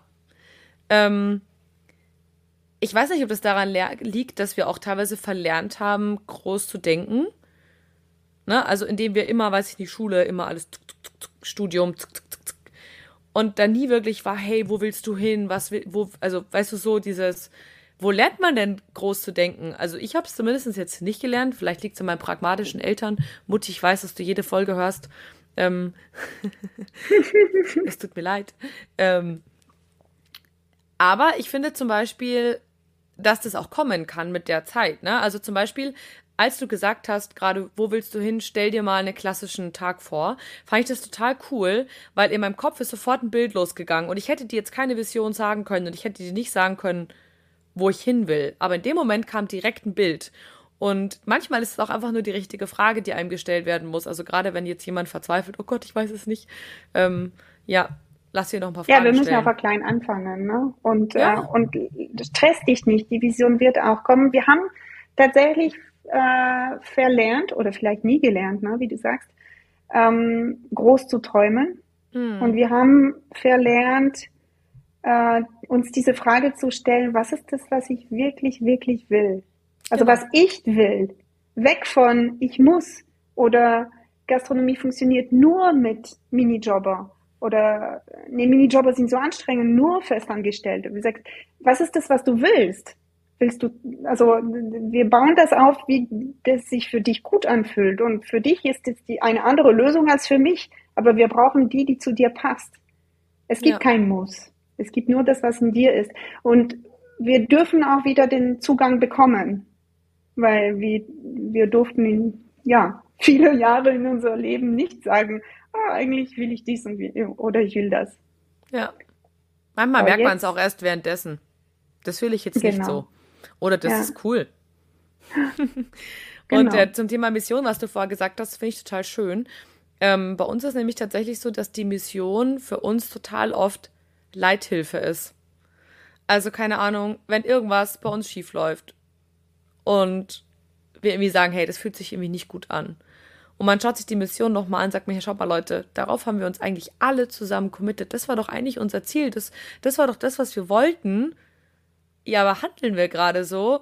Just no. Also alle wieder abbiegen, einmal wieder zurück auf die richtige Spur und dann geht's weiter. Und genau. ähm, das finde ich total schön. Man muss es nirgendwo hinpinseln, aber man muss es so ein bisschen einfach, man darf es so mittragen im Kopf. Und es darf, ja, es darf sich ja auch weiterentwickeln, ne? wenn du ja. denkst, oh, das hat sich was verschoben. Ich meine, der komplette Kontext verschiebt sich auch, ne? Jahr für Jahr. Die Trends werden anders, äh, die Herausforderungen werden immer andere. Ähm, das darf sich auch, es muss nicht in Stein gemeißelt sein. Aber das ist, ein, ein, ja, wie du sagst, ein Commitment. Und äh, gerade wenn zum Beispiel äh, zwei, drei Inhaber, Inhaberinnen zusammenarbeiten, dann ist es halt die Basis, ne, das Fundament. Und wenn du kein Fundament hast, kannst du ewig lange dich in Gesprächen verlieren, die zu nichts führen. Ne? Ja. Und sagen, okay, von wo sind wir eigentlich gestartet? okay, wie geht es dann weiter? Wie ja. sind wir dahin gekommen, wo wir gerade sind? Voll. Ja, nein, du hast, du hast total recht. Ähm, ich würde dir gerne noch eine letzte Frage stellen, bevor ich dich entlasse, Steffi. Ähm, oh, ich quatsch gerne mit dir. Ja, es macht mega Spaß. Ich bin auch gerade total happy. Ähm, wir sind ja immer noch so ein bisschen in unserer Stell dir viele Fragen und so weiter, ne? Ähm, Bubble, ja. nenne ich es jetzt mal so. Fühl mal rein. Wie geht's denn dann weiter? Also, man muss ja, oder man darf ja dann irgendwann, wenn man gründen möchte, von ganz vielen Ideen im Kopf, blub, zu einem Konzept kommen. Wie, wie muss ich mir als pragmatischer, jetzt, äh, pragmatischer Mensch jetzt diese Schritte vorstellen? Also grundsätzlich würde ich sagen, du musst nicht auf ein weißes Blatt Papier sitzen, äh, bis das dieses Blatt voll ist, sondern ähm, es gibt wirklich Möglichkeiten. Also ich biete das auch an äh, für Gründerinnen. Habe ich erstmal äh, ein erster Videokurs, der auch nicht so viel kostet, wo du im Endeffekt in den Prozess auch reinkommst cool. und eine gewisse Roadmap auch an die ja, Hand bekommst. Super Genau, indem äh, du eben diese unterschiedlichen Themen auch nochmal vertiefen kannst. Äh, du kriegst auch ein Workbook dazu, wo du für dich und wirklich für dich, nicht für die Bank, nicht für mich, nicht für dein, deine Eltern, sondern für dich selbst auch deine Gedanken ein bisschen niederschreiben kannst Schön. und die auch Super weiterentwickeln cool. lassen kannst. Ähm, das hilft dir zumindest ein erstes Gefühl zu kriegen, okay, ist es wirklich das, was ich möchte? Ähm, und dann, wie geht es dann weiter? Dann würde ich schon empfehlen, das Thema Businessplan äh, anzugehen. Und da ist auch nochmal ein Thema, also ich habe selber Vorlagen entwickelt, die wirklich auf die Gastronomie ähm, zugeschnitten mhm. sind, die auch mit, äh, also die Anforderungen eines zum Beispiel KfW-Kredits abdecken, die Anforderungen von Gründungszuschuss für die Agentur für Arbeit, also die ähm, Gründer, die damit gearbeitet haben, ähm, haben auch äh, damit auch sehr erfolgreich und teilweise auch mit viel Lob auch diese, diese äh, Finanzierungsthemen auch äh, absegnen können. Ähm, was äh, genau, und die stelle ich auch zur Verfügung. Die gibt es einerseits auch als Videokurs auf meiner Webseite, wenn du sagst, du magst es am liebsten die Themen dir selber anschauen und autodidaktisch sozusagen damit arbeiten. Oder du kannst mich spezifisch auch für einzelne äh, Fragen kontaktieren. Oder auch, ich begleite dich auch über einen gewissen Zeitraum in dem ganzen Prozess. Ähm, was bei mir dabei wichtig ist, ich will dir wirklich diese, diese Angst auch vor Zahlen wegnehmen. Und die Vorlagen sind auch so gebaut, dass du nur, also es sind ein Haufen an Formeln. Damit musst du dich nicht beschäftigen. Alles ist auch miteinander verknüpft. Und du musst nur noch wirklich ähm, konkrete, greifbare Zahlen eintragen. Zum Beispiel, wie viel Mittagessen verkaufe ich am Tag und wie viel kostet der Mittagessen, also zu welchem Preis verkaufe ich das. Und die Vorlage rechnet alles hoch. Du brauchst keine Angst zu haben, sondern du kannst wirklich anfangen, damit spielen. zu spielen, um überhaupt ein Gefühl zu haben. Du kannst nichts kaputt machen. Und wenn ein Formel kaputt geht, kann ich sie dir in kurzer Zeit auch reparieren. Das ist auch nicht das Problem. Wichtig ist, dass du spielst, dass du ein Gefühl dafür kriegst, dass du auch feststellst, so, okay, boah krass, mit meinem Konzept äh, oder vielleicht als Erste, je nachdem, wie du verankert bist, viele werden sagen so, boah, mein Konzept funktioniert von vorne bis hinten. Ich, ich krieg nur rote Zahlen und die Kurven ziehen in den Keller. Vollkommen okay und vollkommen normal. Das ist, dass dein, also mein erstes Konzept hat auch nicht funktioniert, ja. Aber deswegen entwickeln wir das. Also denn, deswegen darfst du in dem Prozess auf Basis dessen auch andere Entscheidungen treffen, hm. um im Endeffekt also bis du ein Konzept hast, was sich trägt und was für dich auch sich gut anfühlt und passt. Ja, genau. Also genau, Businessplan, Finanzplan. Also Businessplan ist im Endeffekt dieser schriftliche Teil, ähm, wo es mehr um die, sag mal, qualitative Aspekten auch angeht, die ist genauso wichtig. Da habe ich auch so eine komplette Vorlage, äh, also Gliederung drin, zu jedem Kapitel auch Leitfragen, die du dir stellen kannst äh, die du auch ignorieren kannst, wenn du sagst, so pff, mit der Frage kann ich auch nichts anfangen. Mach, was du willst. Mich damit. nicht. genau, oder wo du sagst, so pff, keine Ahnung, dann kannst du mich auch fragen, dann diskutieren wir das gerne zusammen. Um, genau, und Finanzplan ist diese zahlenbasiert, also quantitativ, einmal qualitativ, ja. einmal quantitativ und beide gehören wirklich eins zu eins ähm, äh, ineinander. Ähm, das Ziel ist nicht, dass alles perfekt ist. Also du schreibst damit auch kein Bestsellerbuch. du kriegst nicht mal einen Doktortitel dafür. Mensch. Genau, ähm, aber ähm, den Businessplan, den machst du wirklich für dich. Und das war die Kathi, also eine andere Katharina, äh, Kundin von mir, hat mir neulich gesagt, weil die hat wirklich auch die war da so, oh, ich weiß nicht, ist das das, was die Bank sehen will? Werde ich das Kredit kriegen? Und ich habe gesagt, du schreibst es nicht für die Bank, du schreibst es für dich. Und dann irgendwann hat sie diese bemerkt, so, ja krass, ich bin total im Flow, weil ich es für mich schreibe. Ja. Und wenn du es für dich schreibst und wenn du selber davon überzeugt bist, wird die Bank automatisch überzeugt sein. Die wird sowieso nur durchblättern, vielleicht zwei, drei Passagen auch lesen, aber die wird merken so, boah, krass, er meint oder sie meint. Das macht ja alles ernst. Sinn. Hat, es macht alles Sinn. Die haben alles auf dem Schirm. Das passt. Und Läuft. deine Freunde, deine Familie werden genau das Gleiche sagen. Und die werden sagen so, oh, krass, äh, du machst es wirklich? das ist meistens die Rückmeldung und die trauen es dir zu. Genau. Also Schön. den Prozess würde ich so tatsächlich sein. ungern überspringen. Und ich würde das, äh, ich empfehle das, das kann, manchmal kann es andersrum auch Sinn machen, aber ich empfehle das zu machen, bevor du einen Mietvertrag für eine Immobilie unterschreibst. Weil, Unbedingt, oh Gott. Genau, erst dann stellt sich heraus, macht das Ganze überhaupt Sinn. Deswegen erstmal mhm. das und dann bist du, du wirst schon merken, dass du selber schon Unternehmer, Unternehmerin bist, äh, wenn du diese Prozess auch durchgemacht hast. Du wirst dich viel sicherer fühlen, du wirst viel leichter auch Immobilieneigentümer oder Immobilienmakler von dir, von deinem Projekt auch äh, begeistern können und vielleicht auf eine bessere Fläche kommen, vielleicht einen Mietvertrag auch nochmal äh, qualitativ viel besser verhandeln können, hm. um da wirklich gute Basis zu schaffen. Ja, genau. absolut. Genau. Ja, aber und dann voll schön. Mietvertrag, ja, und dann geht es in die Umsetzung. Aber die Richtig Umsetzung, cool. ja klar, die Umsetzung ist nochmal ein bisschen was anders, also die Vorbereitung. Ähm, nur in dem Prozess hast du, wurdest du schon mit alle Themen schon einmal konfrontiert und dann geht es darum, das tatsächlich umzusetzen, Schritt für Schritt. Voll cool. Also so kriegt man Schritt von Gedankengewusel, so kriegt man das Ganze in eine Roadmap, in den Businessplan, in die Umsetzung. Und wer jetzt sagt, oh, ich bin eher noch bei Typ Gedankengewusel, dann habe ich hier jemanden, der dir helfen kann. Ich verlinke auf jeden Fall Steffis äh, Kontaktdaten in den Show Notes und die nächsten zwei Wochen werden im Podcast auch nochmal ganz viele Posts zu den Themen kommen, die wir heute auch besprochen haben und auch ähm, zu Themen, die wir nicht besprochen haben. Ich habe nämlich noch ein paar Fragen für dich, die du mir beantworten darfst, ähm, die euch da draußen sicherlich brennend interessieren. Die posten wir dann auch. Und vielleicht können wir ja ein bisschen, habe ich mir gerade so überlegt, in deinen, in deinen Online-Kurs mal so ein bisschen reinschmökern und mal schauen, was du da so machst. Vielleicht können wir da mal so reinluren. Ähm, falls da jemand ist, der sagt, oh, das klingt eigentlich ganz spannend, aber ist das denn wirklich das Richtige? Dann können wir vielleicht da mal reinschauen, können wir noch mal quatschen im, die nächsten Tage. Und jetzt sage ich erstmal Danke für deine sehr, sehr, sehr angenehme Art, ähm, deine positive Art. Das fand ich total motivierend gerade und ähm, beruhigend irgendwie. Und es gibt für alles die richtige Lösung. Und ähm, ja, vielleicht für dich da draußen ja die Steffi als Lösung. Ähm, danke, Steffi, für deine Zeit. Ich bin Zeit. nicht die Lösung, die Entscheidung triffst nur du. Aber ich helfe dir, für dich passende zu finden. Yes. Danke, Kathi, für dein ganz toller Podcast.